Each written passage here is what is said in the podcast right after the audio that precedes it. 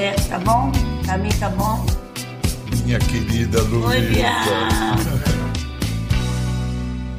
Muito boa noite. Olha, se isso aqui fosse uma palestra motivacional para funcionários de grandes empresas, eu iria apontar a nossa convidada de hoje como um exemplo de mulher que veio de baixo, começou trabalhando na lojinha da família como vendedora, aí virou gerente, ralou, encarregada, compradora e chegou à presidência do que já não era mais uma lojinha, já era uma grande empresa. E aí, quando a gente pensou, uau, ela chegou no auge, que nada. Esse é só o começo da história. Quando ela lá chegou, mais do que fazer a empresa crescer, e fez, a empresa cresce mesmo durante as piores crises no Brasil, gerando dezenas de milhares de empregos, ela queria buscar um sentido maior para o negócio, o que ela chama de um propósito. Um propósito que vale mais que todo ouro no mundo transformar esse mundo. Esse mundo por acaso, no caso que se chama Brasil. Daí que, sem ser política, sem ser exatamente feminista, ela criou e lidera hoje a mais influente organização de mulheres do Brasil. Ela tem um jeito de botar gente em movimento, sabe? Ela tem um jeito com gente. E do nome cumprido, ela, Helena Trajano Inácio Rodrigues, ela só precisa do primeiro para se fazer apresentar. Luísa. Ai, Bial, eu falei para você uma vez que a gente se encontrou que eu amo o teu programa, eu sabia tudo de cor, mas eu nunca esperava estar aqui, viu? Muito obrigada, ah. obrigada a sua equipe que foi muito legal. Eu te confesso que eu tô com um digo... pouquinho de dor de barriga, mas o pessoal falou: "Mas o Bial é teu amigo, não tem problema". Eu sou seu amigo, seu fã, e eu digo, eu esperava essa oportunidade. Queria muito conversar com você. Eu acho que você tem muito a dizer e a gente é, tem muito a aprender com você. Uhum. Quando a pandemia começou, você você se deu conta de cara da gravidade do que do que estava para acontecer ou demorou para cair a Então, Bial, em, fevereiro eu tive umas feiras na Alemanha e vi, fui lançar Mulheres do Brasil em Düsseldorf e vi que as feiras estavam sem os chineses, vi alguém de máscara e sabia da epidemia, né? Mas a gente voltei, fim de mais ou menos dia 20 e poucos de fevereiro, mas eu nunca achei que daí 15 dias 1.200 lojas eram fechadas, o Brasil inteiro parava, e eu que estava com o mundo de plano tive que parar. Então eu acho que eu convivi com a minha impotência, impotência e, e também com a minha inconsequência de não ter percebido isso. E pela primeira vez eu fiquei dois dias muito anestesiada, muito anestesiada, coisa que nunca me aconteceu.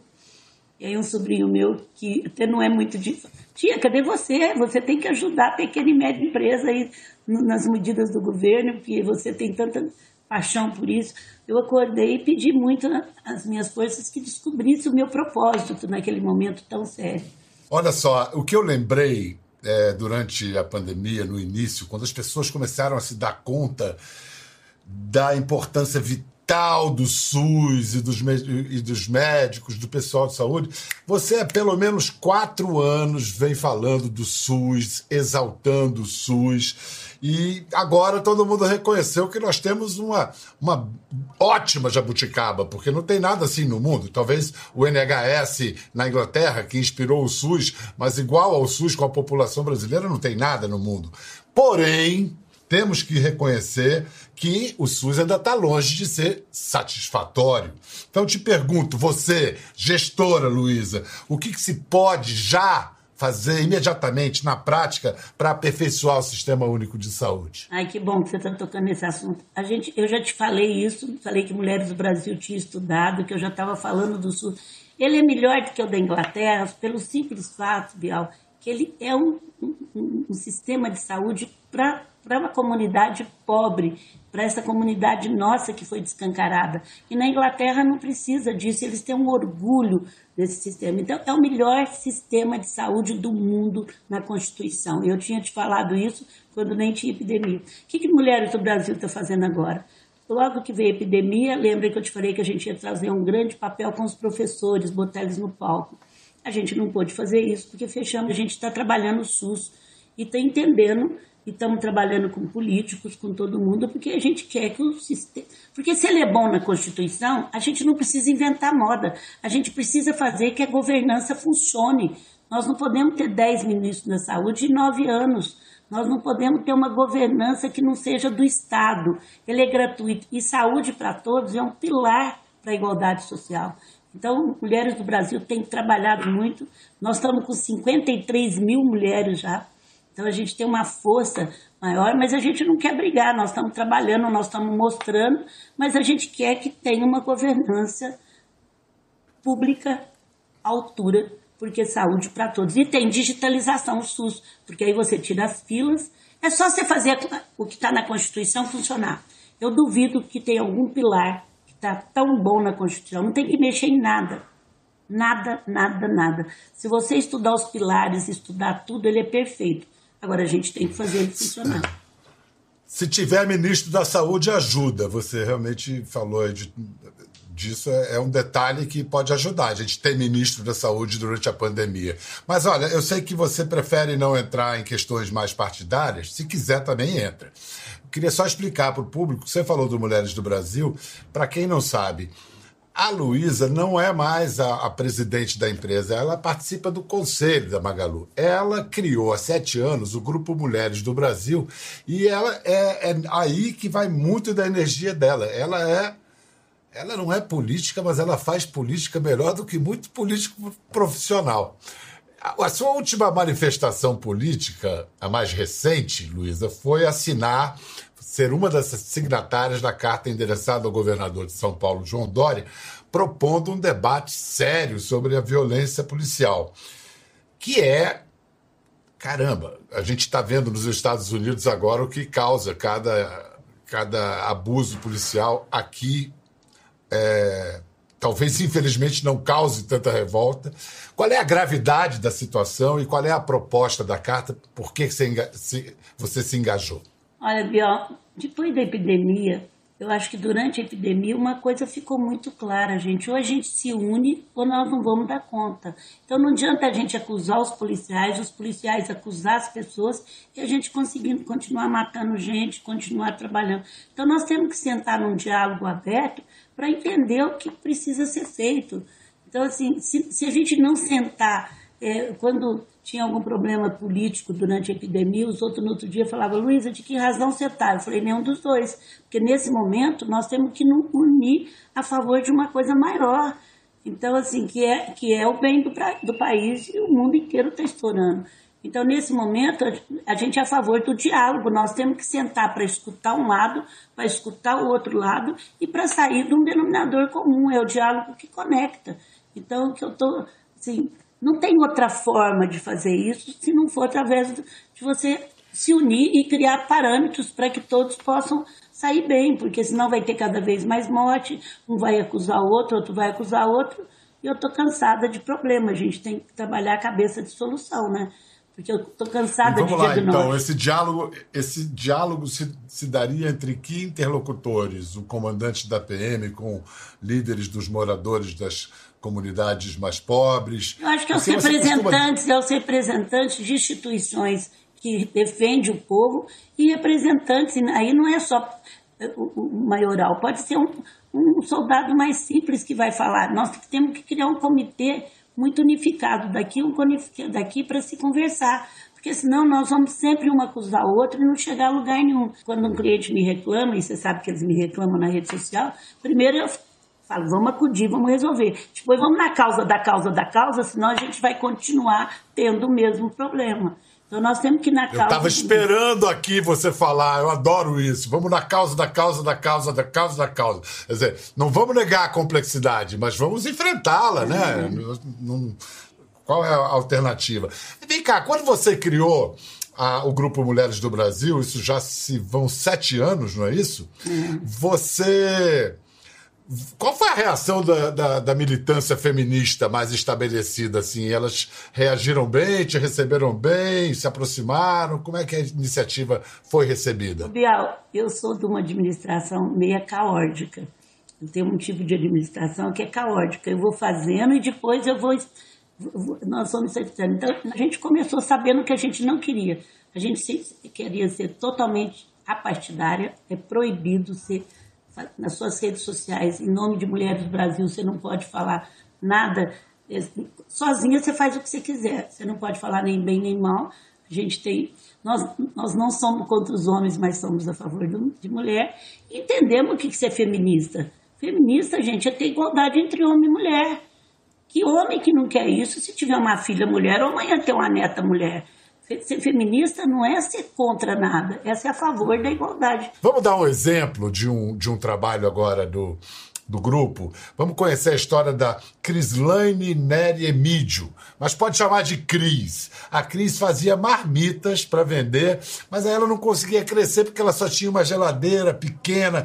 Aí ela procurou o Grupo Mulheres do Brasil e aí o resto a gente vai ver. Vamos ver, o resto é história. Eu sou Cris Neri, empreendedora é, do Sabor Fit, comida congelada. A gente trabalha, o nosso foco de clientes é a zona sul do, do Rio.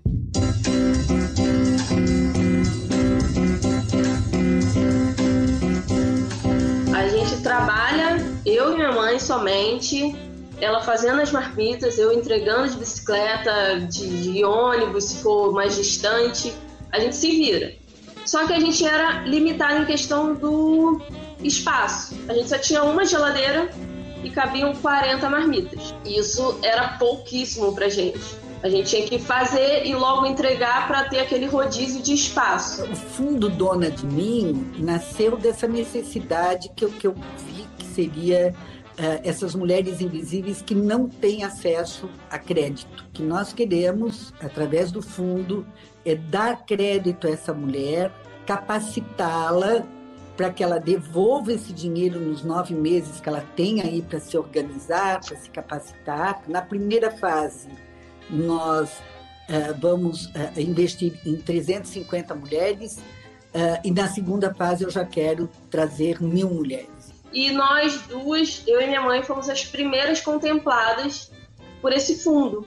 E nós investimos 100% no freezer que isso foi uma ótima saída que a gente teve, assim, da quarentena, pandemia, a gente conseguiu se manter na, nesse tempo, porque de 40 marmitas a gente passou a ter um, um espaço para 120. Por isso que o fundo é um diferencial muito grande, porque ele realmente está aqui para ajudar. Vamos.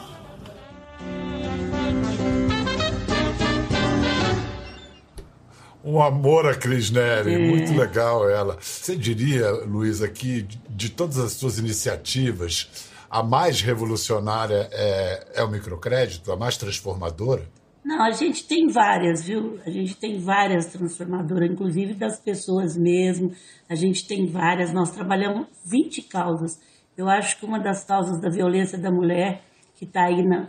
Então, uma das nossas metas, a gente já trabalha isso há cinco anos, e uma da nossa meta era fazer furar a nuvem, fazer com que todos os veículos falassem da violência da mulher. Então a gente lutou muito para isso. É uma causa muito forte. Dos refugiados a gente tem coisa de educação, porque a gente não cria outro instituto, a gente junta.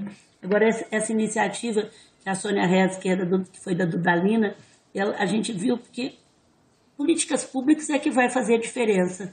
Mas essa pequenininha, cada um de nós que fizemos capital, doamos o primeiro capital, para que tá aquela que quer comprar novelo de lã, lã, aquelas coisas que até 3 mil reais que não tem acesso a banco.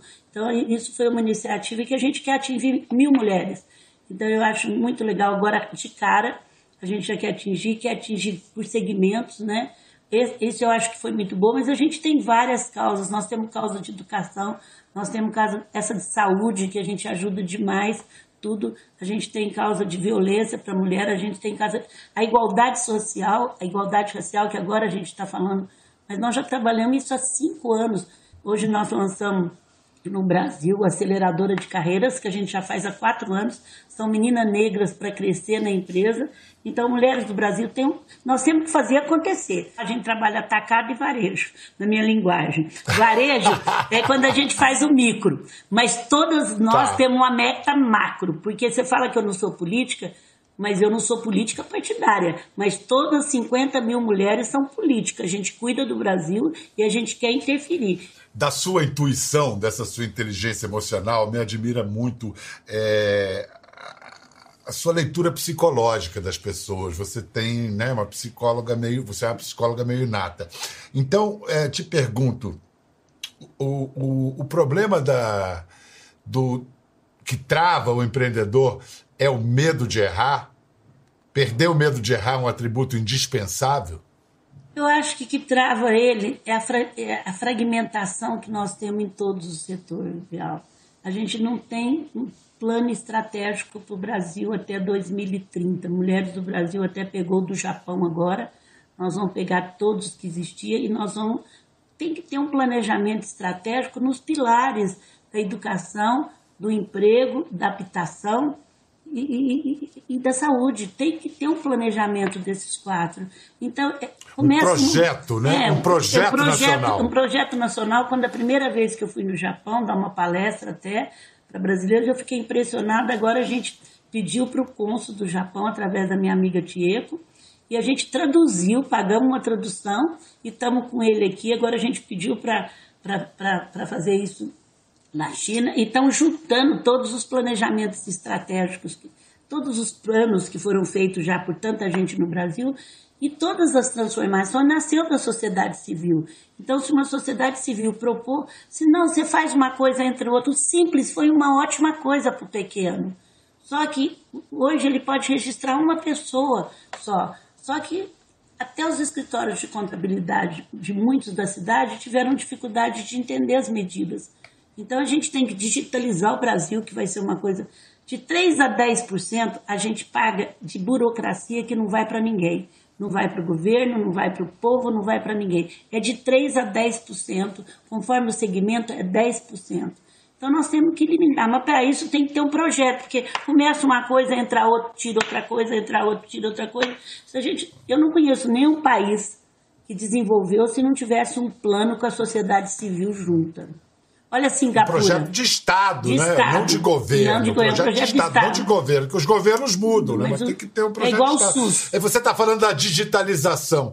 A Índia, que tem, sei lá, seis vezes mais população que a gente, digital, todo mundo está inserido digitalmente. O, o, o, Estado conhece cada um dos cidadãos indianos. Aqui precisou ter a pandemia para a gente descobrir que tem, tinha 30 milhões de pessoas invisíveis, sem CPF, sem nada. Olha, e não precisa inventar a roda. Há muito tempo, quando eu era do Conselho do Governo, quando tinha isso, a gente descobriu que tem um cartão já pronto, que você não precisa ter outro documento. Aquele cartão já estava criado, não tinha nenhum ministério para entrar ele, mas esse cartão, você teria todos os documentos nesse cartão, você teria uma identidade no cartão e você faria tudo com ele. Luísa, você era uma menina muito danada, fico imaginando você menininha. Você devia ser um azogue. Ah. Você já tinha esse jeito, desde pequenininha, você tinha esse jeito com pessoas, com gente? Você sempre teve esse jeitinho? Ah, o pessoal fala que eu tinha, Bial, mas eu acho que eu tive sorte também de nascer numa família muito empreendedora. Eu sou filha única, minha tia também não teve filho, que fundou a empresa. E eu tive convivência com duas mulheres que tinham duas inteligências diferentes. A minha tia, que é viva até hoje, que fundou a empresa, eu nunca vi ter um espírito empreendedor igual dela. Eu nunca escutei, ela teve muito sacrifício para comprar, foi vendedora de outro lugar. Eu nunca escutei na minha vida, a gente não pode, não tem dinheiro, vamos trabalhar que o dinheiro vem. Nunca escutei assim, ah, aí vai ver quando a gente era menor, tinha alguém vendendo uma coisa, ela falou, ah, marca para mim. Eles ainda vão me pagar o almoço. Quer dizer, eu fui criada assim. Minha mãe, e ela não tem um pingo de inteligência emocional, porque ela queria que todo mundo fosse igual a ela. Para que, você precisa dar curso para os outros? Eles têm que saber que tem que tratar bem o cliente, tem que fazer isso, tem que fazer aquilo. E eu tive uma mãe que teve muita inteligência emocional. Quando eu chegava da escola reclamando alguma coisa da professora, ela falava para mim assim: o que, que você vai fazer para a professora te escutar?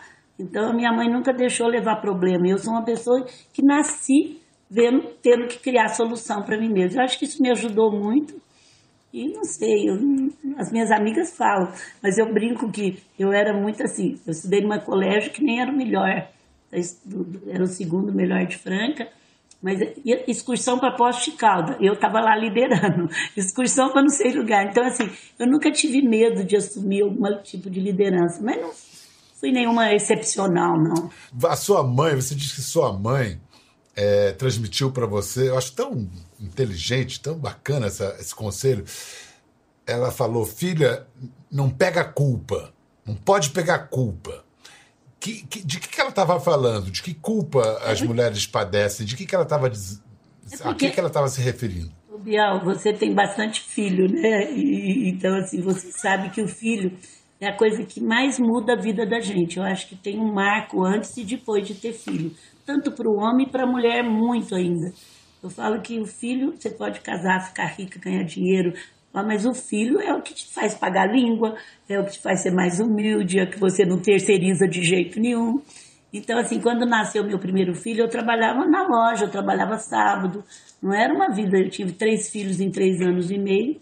E a minha mãe, muito inteligente, passou uma noite comigo e depois ela falou, olha, você vai ficar acordada eu também, então você cuida e precisar me chama. E ela falou assim, olha, você vai ter a coisa mais importante que você tem que fazer na tua vida é isso.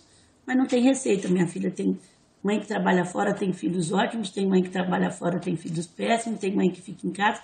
É bom senso, muito amor, você vai carregar isso para toda a vida, mas não pegue culpa. Aí ela ainda falou assim, mas se prepare. Se for bom, foi Deus que ajudou. Se foi ruim, foi porque você trabalhou. Então não tem expectativa de você ser elogiada como mãe. Então, assim, você foi formada para não ficar se culpando.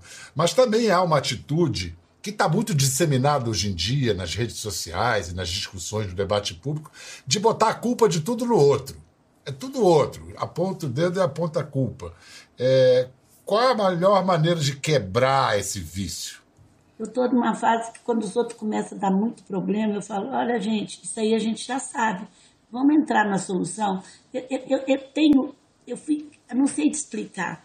Eu fui criada para ter solução. Eu não fui criada para ter problema, sabe? Eu, eu, e, e, assim, não é que a solução está dentro de mim. Os outros me acham inteligente, mas eu pergunto. Aí eu vou juntando no caos, assim, o que, que você acha? Você lembra quantas perguntas eu te fiz quando eu te vi? Eu vou juntando, vou juntando, e de repente eu sei somar os QIs. E aí a gente sai. Então, assim, se todo mundo, no lugar de culpar alguém, buscar o que, que eu poderia. Ah, também se alguém começar, não, não fui eu, não foi eu que fiz, foi alguém que fiz, eu falo, então fui eu. Pode fazer certo que fui eu que fiz. Eu não acho ruim de jeito nenhum. Na Mulheres do Brasil, nós conseguimos que ninguém reclame e aponte dedo, que a gente aponte solução. É uma cultura que, quando entra na empresa, quando entra na família, muda você tira as picuinhas que existem, sabe? Mais uma coisa da personalidade do brasileiro. A gente tem, você já, já falou muito disso, usando a expressão do Nelson Rodrigues, o complexo de vira-latas. Mas é mais do que isso, não é? É, ou a gente se acha o pior do mundo, o cocô do cavalo do bandido, ou a gente se acha o melhor do mundo. Vai, a gente não vai nunca quebrar esse negócio, não? Encontrar um meio termo? Como é que a gente faz? Eu, eu acho, Bial, que enquanto a gente não enfrentar o período de escravidão que nós vivemos, entender a escravidão, nós não vamos sair disso. Vamos analisar. O Brasil teve um dos 300 anos de escravidão. O Brasil é que mais trouxe negro que não queria vir, diferente do refugiado.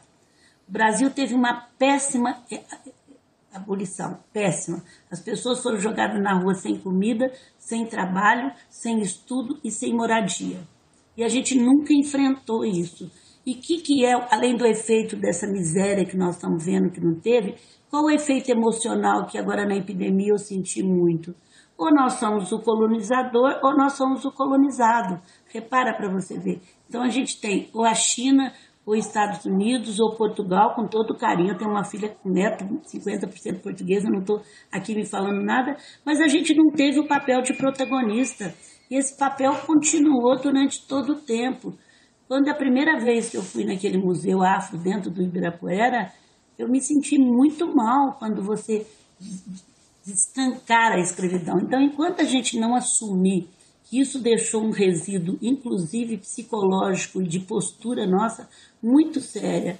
Então, assim, é muito grave isso, porque você apanhava e tinha que servir. E quanto mais, pois nós temos muitos anos de coronelismo, Então, assim, é os dois papéis que você falou agora mesmo.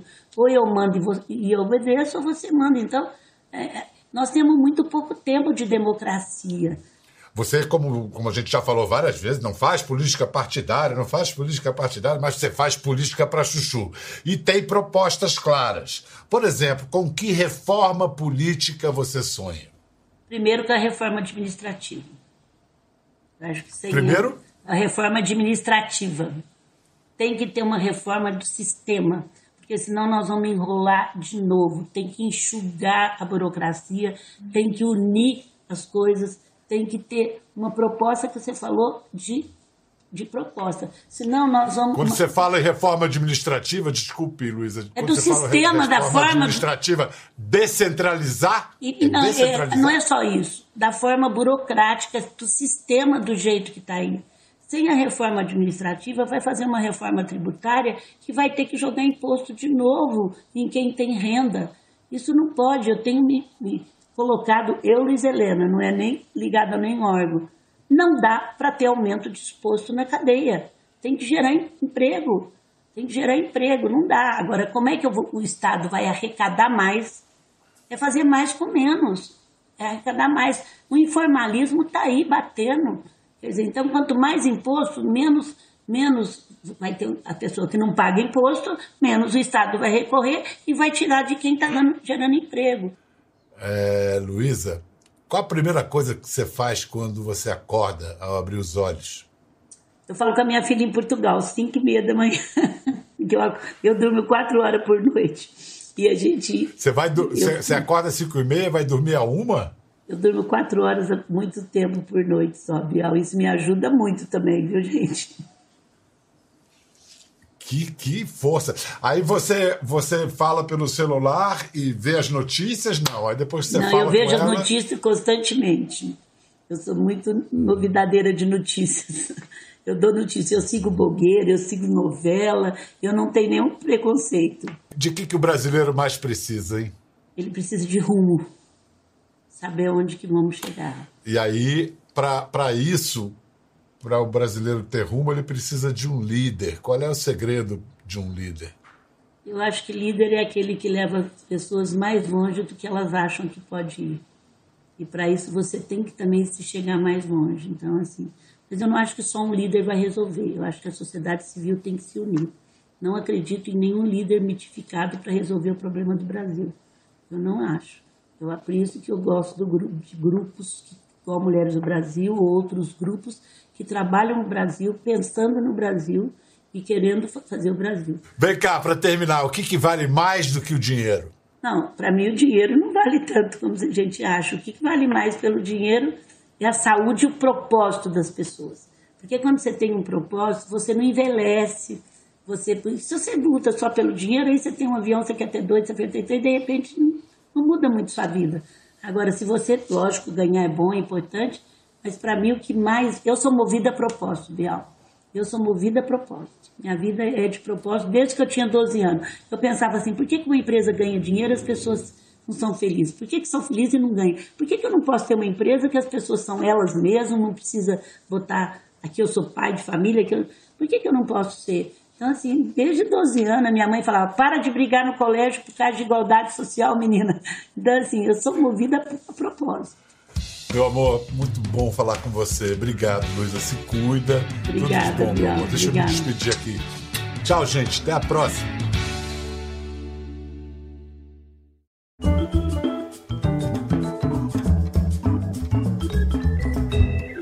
Gostou da conversa?